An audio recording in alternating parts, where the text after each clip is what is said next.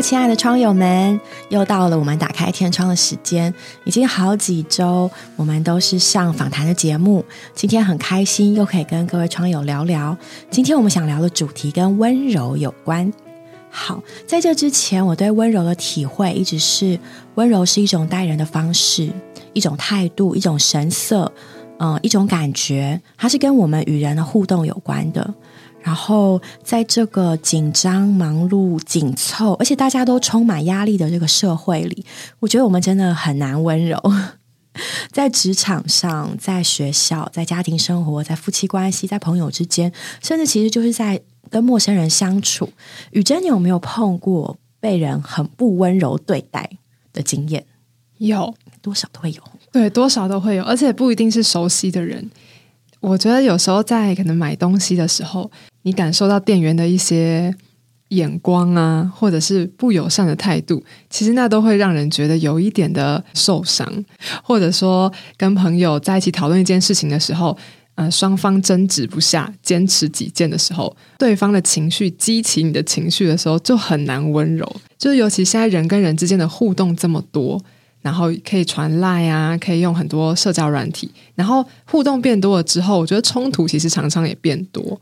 然后要学习温柔，就觉得好像真的有点难。嗯嗯，所以我们其实每一个人多多少少一定会碰过类似的经验，我们被别人，我们被别人用我们觉得不应该有的。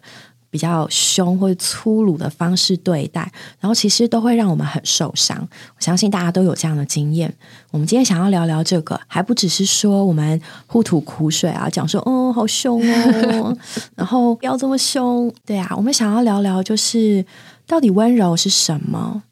到底谁给我们最多的温柔？还有，其实我很想讲讲，哎，我真的很想成为一个温柔的人。我也是，但你知道吗？嗯，我觉得结婚，嗯，有小孩之后，哇，真的是很铺路。对啊，我就是想问妈妈，要怎么样保持优雅又温柔的形象？我告诉你，其实没有啦，或者是说，小孩都知道啊。又比如说，我陪我女儿去他们小朋友的户外教学，然后啊，同学都说啊，你妈妈好温柔哦。然后我女儿就。转过头来，正色告诉人家说：“哦，你不知道他在家里的样子哦，主啊！”所以其实任何我们亲近的人都知道我们真实的情形。那温柔实在不是只是讲话很斯文、很缓慢、有礼貌，对动作举止很温和，然后慢慢的说，慢慢的走，然后慢慢的微笑，这或者是有和蔼。其实我们都知道，这东西一戳就破了，真的。对啊，温柔好像不是只是像树懒那样，就是什么东西都很慢、轻声细语。温柔其实是人的一种人格跟态度。我觉得，就有心理学家用语言来描述温柔的人有几种特质：，就他不容易冲动，然后他有同理的能力，也有情绪调节的能力。那这些温柔的人对于挫败感的容忍度也很高，情绪上变化的感受有很好的洞察。所以，其实温柔的人真的不是只是我们外面看到的那个样子，是他们整个人活出的这个在面对一些困境或者冲突的时候的一种态度。其实，我们我跟小雨里面都有一个我们觉得最温柔的一个人位，今天就想分享给大家。对，在圣经里面告诉我们，温柔其实就是不抵抗，他还不只是说一个人态度和蔼、讲话斯文、很得体、很温和，然后很有礼貌。但圣经里面告诉我们，温柔是不为自己争什么。在人群社会里面，我们都需要为自己争，然后人不为己，天诛地灭。可是呢，主耶稣却告诉我们，人若要我们的礼衣，连外衣也要给他们。什么是温柔呢？温柔其实就是我刚刚所提的这位主耶稣，他像羊羔被牵到宰杀的地方，不挣扎也不出声音，毫不抵抗。所以今天我们想要带各位从这本书中之书里面来看什么是温柔，谁是温柔，还有我们如何能够得着这个温柔。首先，我想带大家看看马太福音的第十一章。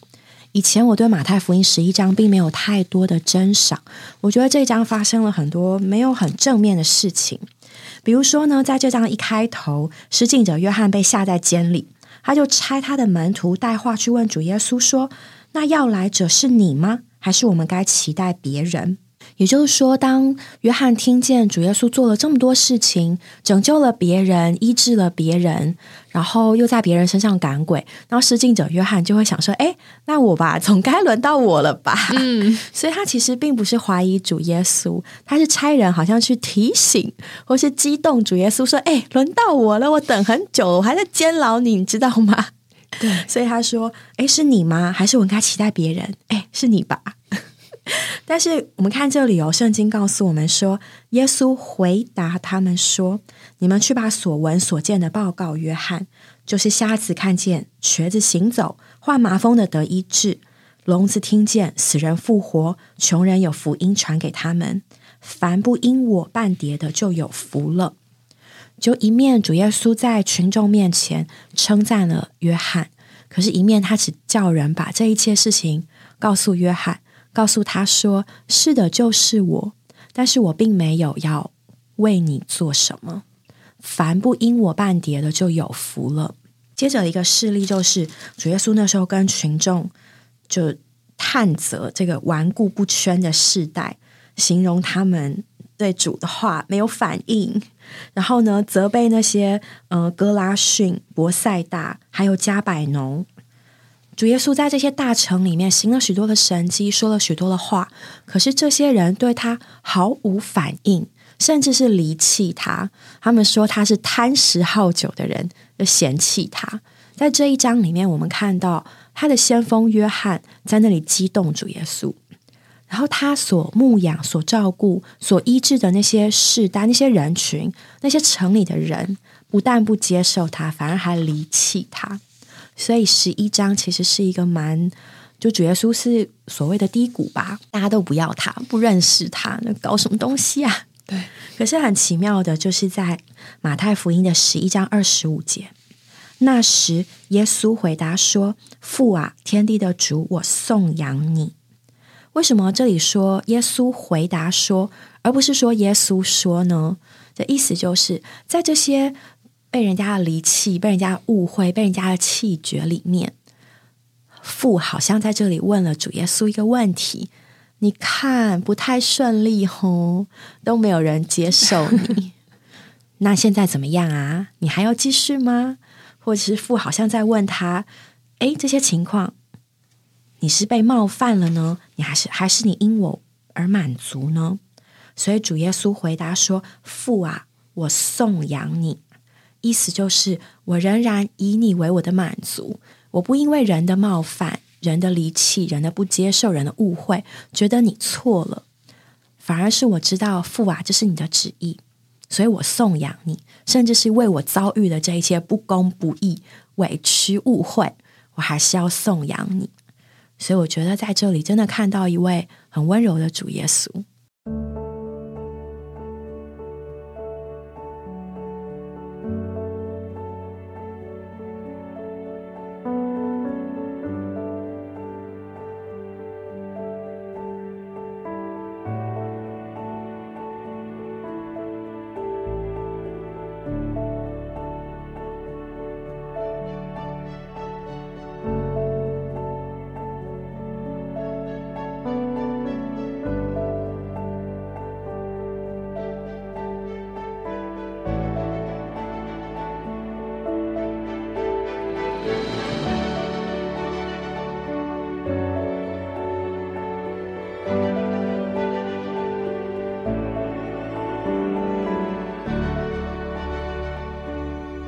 也觉得，常常在圣经里面，就像刚才讲的故事一样，主耶稣面对很多冲突，或者是他遭遇的一些藐视、委屈的时候，呃，他没有在那里与人争吵，或者说起什么冲突。主耶稣常常是在与父交通，在他的交通里，然后坚定父的旨意，然后也知道自己要走的路是什么。所以，其实看见一个温柔的人，不是没有自己的想法。其实，一个温柔的人，他是在面对冲突的时候，能够完全坚定自己的立场，能够显出高尚的生命。对我也其实，在像刚才在福音书中有很多的事例，我觉得温柔的主耶稣，我也在他的人性生活里面有很大的嗯摸着。就像在路加福音七章十一节到十七节那里，我们看见人救主怜悯哀哭的寡妇。十一、十二节说。过了不久，耶稣往一座城去，这城名叫拿因。他的门徒和大批的群众与他同行。将近城门的时候，看哪，有一个死人被抬出来。这人是他母亲的，这人是他母亲独生的儿子。他母亲又是寡妇，在城里大批的群众陪着他。这光景是非常的悲伤的。然后，甚至没有人能做什么来安慰这个悲伤的寡妇。她先失去了丈夫，现在又失去了独生的儿子。主耶稣看见那寡妇，就对她动了慈心，说：“不要哭。”于是上前按着棺杠，抬的人就站住了。耶稣说：“青年人，我吩咐你起来。”那死人就坐起来，并且说起话来。耶稣便把他交给他的母亲。这里我们看见一个很温柔的主耶稣。他不是好像要显大自己的才能，显扬自己是一位神，然后就可能远远的站着叫这个青年人起来，叫他复活。他没有，他中间有很多的细节。他先是告诉这个悲伤的母亲说：“不要哭。”先安慰了他，然后再走到棺杠前面，按着这个棺杠，然后和这位已死的青年人说话。其实主耶稣他是一位神，他可能压根不用做这些小细节。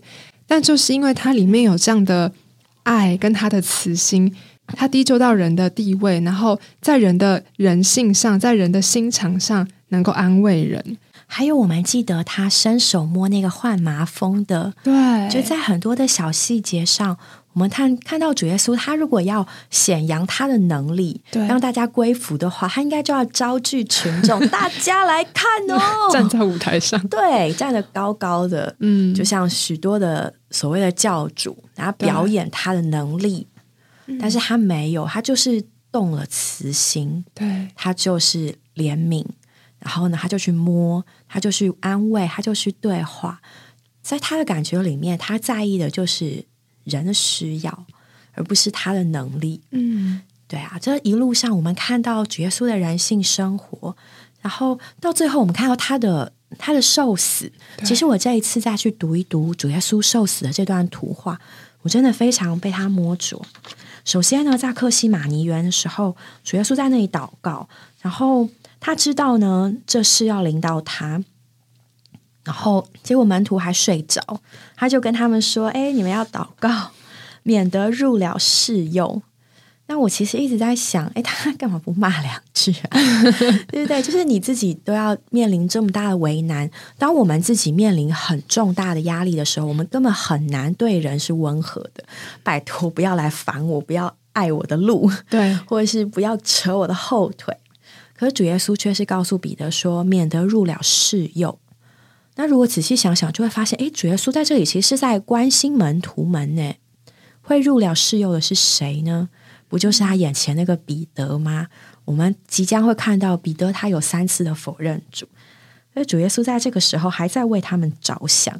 他三次跟父的祷告，也都是呢，求主使他求父使他能够饮这杯，然后呢，向父表达他完全服他的旨意。他是自己去选择了这条道路，就是很多很多，我们来看主耶稣的行为，我们都会发现，主耶稣的温柔不是一个任人宰割的这种温柔，他是选择了父的旨意。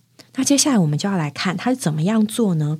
比如说那个时候，大祭司带着大批的群众，拿着刀棒来到主耶稣所在的地方，好，但是呢？主耶稣这个手无寸铁哦，彼得有啦，彼得就冲上去削掉了大祭司奴仆马勒古的耳朵。嗯，然后可是主耶稣这时候不但制止了彼得，他还把人家的耳朵医治好了。他都到这种时刻，他还在想别人的奴仆，他在想他眼前的那个人。然后他们就问他说：“就是你吗？”然后主耶稣就说：“我是。”很奇妙，当他回答“我是”的时候，众人都往后退，甚至站立不住。这样一个光是说“我是”就可以让人站立不住的主耶稣，他就在那里挺身而出，甘愿的把自己交给他们，然后呢，跟着他们走。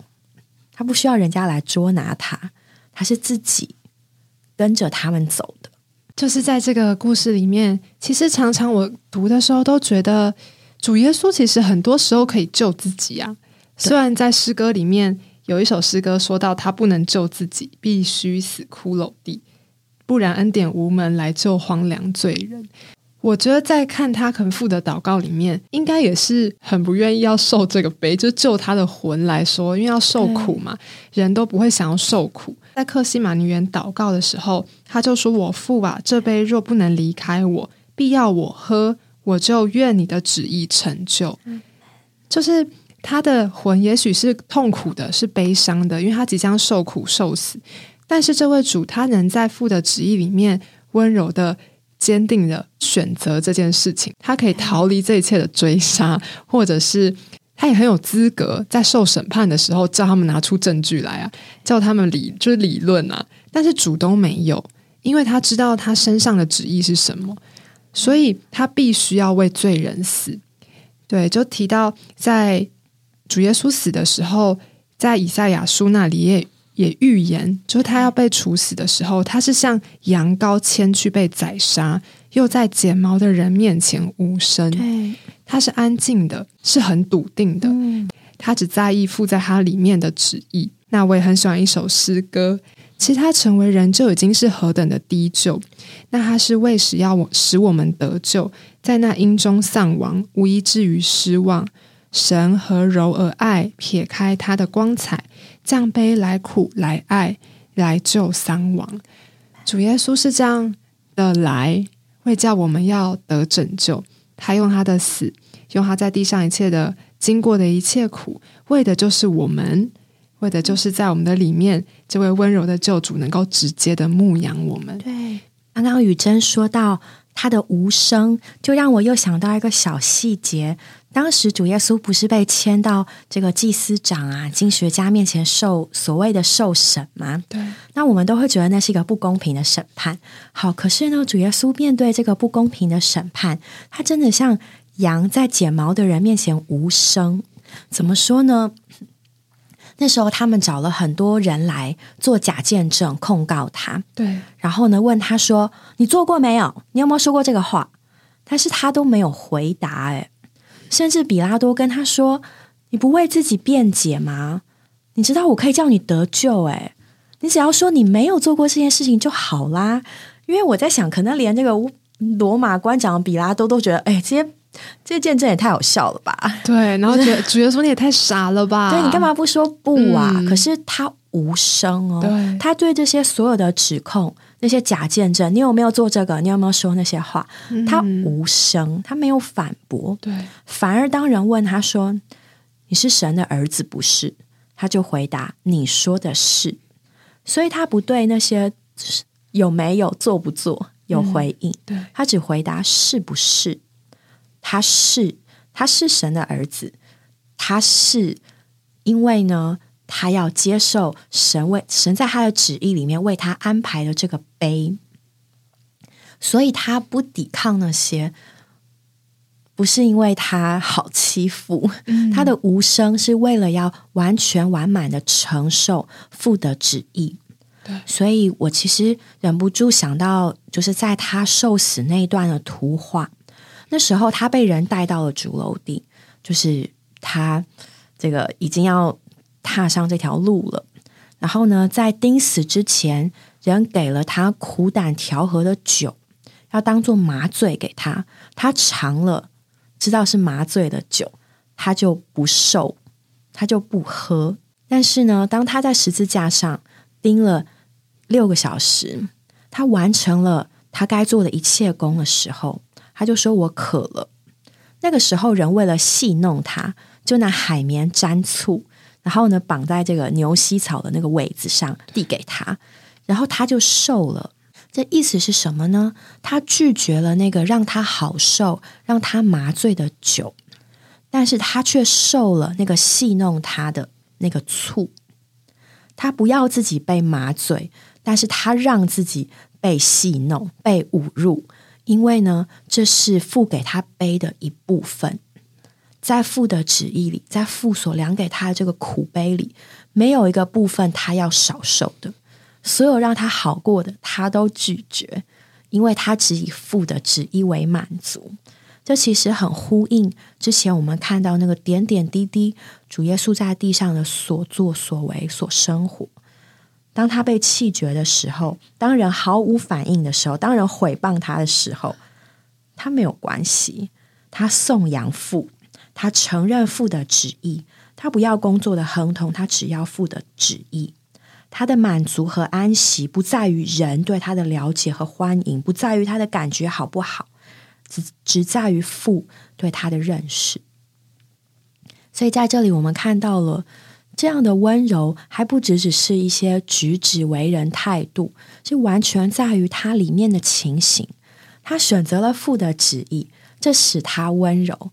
所以马太福音十一章二十八到三十节，主耶稣才能够说：“烦劳苦担重担的，可以到我这里来，我必使你们得安息。”我心里柔和谦卑，因此你们要负我的恶，且要跟我学，你们魂里就必得安息，因为我的恶是容易的，我的担子是轻省。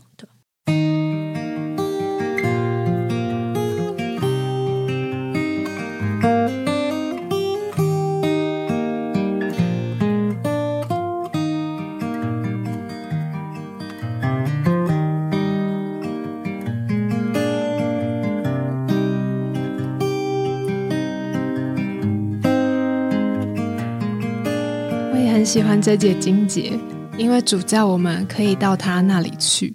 他后面不是说我要叫你们做什么事，或者说给我们什么的压力。他的担子是轻省的，他的恶是容易的。他知道我们能够承受得到哪里，他知道我们正在经历什么，所以他叫我们来，因为他知道我们常常没有办法得安息。主耶稣经过这么长一段时间的预备，还有经过他的死。他以父的旨意为他的满足和喜悦，这位温柔的主今天就住在你我的里面，要把他的温柔带给你。我觉得这实在是非常的宝贝。当我们在患难中，当我们在创伤中，我们可以一直的来，来到这位温柔的主耶稣这里，在他面前歇息歇息，同他到旷野去走一走，交通交通，不需要好像很多的喧嚣，很多人的说话。或是到世界各地去旅行，其实主就在我们的里面，他能知道我们的伤痛，他能知道我们里面的情形。只要我们肯来到这位主这里，对，温柔是里面的情形。其实我常常用这些圣经节去鼓励人，当我觉得呃有压力的时候啊，做母亲很辛苦，照顾家务，然后我们就会用这个经节去说：“哎呀，到主这里来，可以得安息。”但是事实上，一时情绪的缓解，并不是我们里面真正的安息。有的时候，我们觉得好受一点了，哭一哭哦，舒服一点了。但是，难道主真的只要给我们这些吗？难道主只是要给你一时的安抚吗？当然，他会给我们安抚和安慰。但是他这里真正要说的是，魂里必得安息。这个恶，这个担子，其实就是父的旨意。所以他叫我们跟他学，就是当你只以父为满足的时候，你里面有的情形就会是温柔；我们里面有的情形就会是安息。有的时候我们天性比较沉静，小孩子吵着 OK，深呼吸一口气，我不会发飙。哎，这不是真正的温柔，也没有真正的安息，而是我们里面真的真的有一种啊，主啊，父啊，这里有你的同在，我好安息，我没有别的满足。我知道什么事情是你的旨意，我知道什么不是。我们看主耶稣对于不是的，对于违背父旨意的，他也是非常的 绝对而且凶犀利。对，但是呢，他能够温柔，是因为他知道什么是父的旨意。曾经有一个例子，就是说有一个弟兄，他和一群弟兄们，嗯，一同住弟兄之家，一同长大，一同服侍主。然后过了许多许多年之后，他就发现，哎，奇怪了，和我同龄的弟兄，他们个个都找了好工作，然后有了好收入，有了稳定的生活，哎，他娶到了可爱的妻子。结果怎么只有我？我既没有可爱的妻子，也没有所谓稳定的生活、好收入。可是主啊，明明我也爱你啊，明明我也摆上啊，他就可能有点受搅扰。但是呢？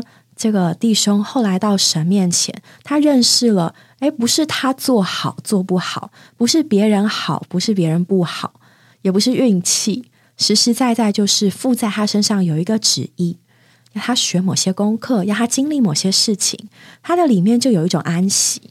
他不是因为有没有漂亮可爱的妻子而安息，好不好的工作而安息，事业上的亨通，服饰的顺利，他的安息就是他认识父啊，这是你。这是你现在对我的旨意，这是你现在要做在我身上的，所以我里面有平静，我里面有温柔，显出来就是温和，因为我知道是你，所以呢，我觉得这个话真的是让我再有新的一层的宝贝。说主啊，我宝贝你，宝贝你的旨意在我的身上。对，好像有差不多类似的经历过，也在牧羊人的过程中，常常会很着急。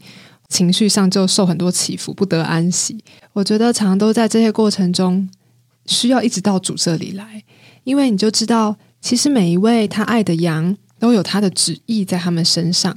这些人的将来并不在我们的手里，一切都在父的手里。祷告到这一节经节的时候，就会觉得主啊，你真是我的安息。他教我学习等候，一直的来到他这里，就真的会得着从主而来那种。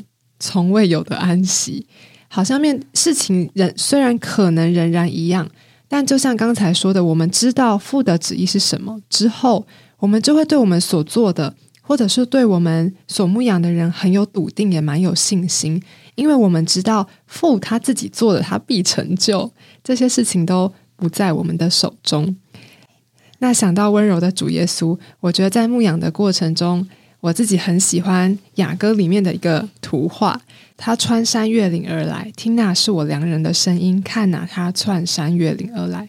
这个窜山越岭就是表征基督胜过一切的艰难和拦阻的能力。那个时候，加奥的光景他不是很好，他在一间房间里面，他把自己关起来，他内顾自己，只享受自己和主之间的关系。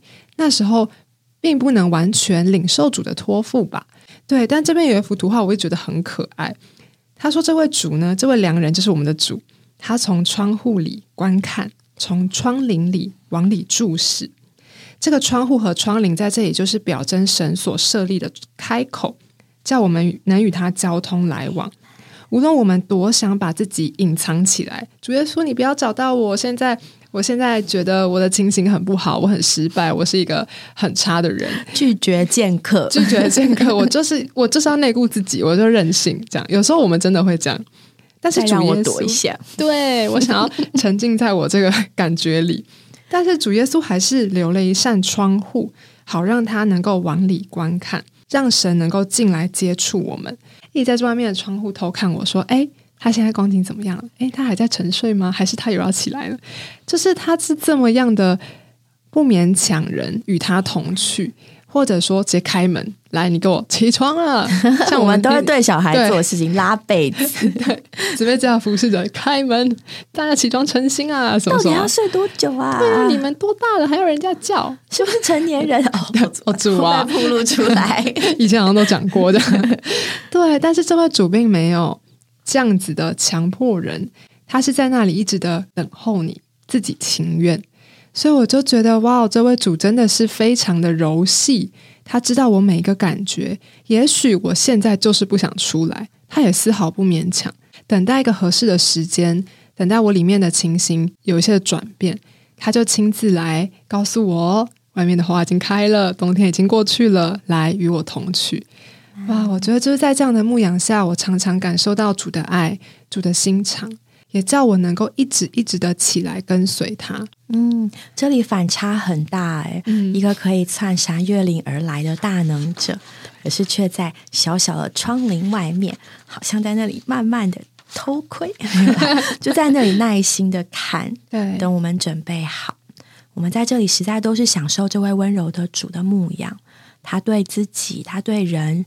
是这样的不抵抗，仔细想想，我们就会觉得很感谢主。诶，我们居然可以认识这样的一位主耶稣，他完全了受了他所当受的一切苦，然后又是这样的对待我们。其实我觉得，当我们越被他牧养的时候，越被他摸着的时候，我们里面的情形真的会越安息、越喜乐、越温柔，很自然而然的，我们真的是因为被他充满。其实这也回应了刚刚所读的马太十一章，他说呢，这个我们跟主的关系是大的，是近的，我们甚至比施敬者约翰更大。嗯，在神眼中，我们的大小不是我们的地位或是年资。是我们与主的距离，嗯，我们可以与这位温柔的主进到一个地步，他进到我们的里面做生命，他是我们的温柔，它是我们的，它它是我们的人为，它就是活在我们的里面，所以我们跟他真的可以很近很近，我们可以不仅啊真想他哦，主耶稣你好棒，我们可以接受他到里面，然后让他活在我们里面，然后用他来待人接物。我们都没有温柔，我们可能也不是一个温柔的人，但没有问题。我们里面的主事，而且他一直与我们同在。如果各位想要更多认识关于这位温柔的主耶稣的点点滴滴，我可以推荐大家读我们的恢复本圣经四福音：马太、马可、约翰，呃，路加、马太、马可、路加和约翰福音，还有他的注解。还有也可以读像李长寿文集里面有马太福音的信息记录。今天我们分享了很多的细节，其实都可以在这些信息里面找到。你自己去读，你就会被他所摸着，你就会觉得哦，主耶稣你好可爱哦。没错，就是在这些主耶稣的点点滴滴里面，其实我们讲的只是冰山一角而已。真的，你还是要自己去看一下圣经里面的主耶稣是如何的温柔。还有如何的霸气，还有他的脾气 和他的心肠都有很生动，大家一定要去好好认识。愿神祝福各位窗友，愿我们都享受这位温柔的救主，也成为一个温柔的人。愿你们喜乐，愿你们在他的温柔里有安息。下回见喽，拜拜，拜拜。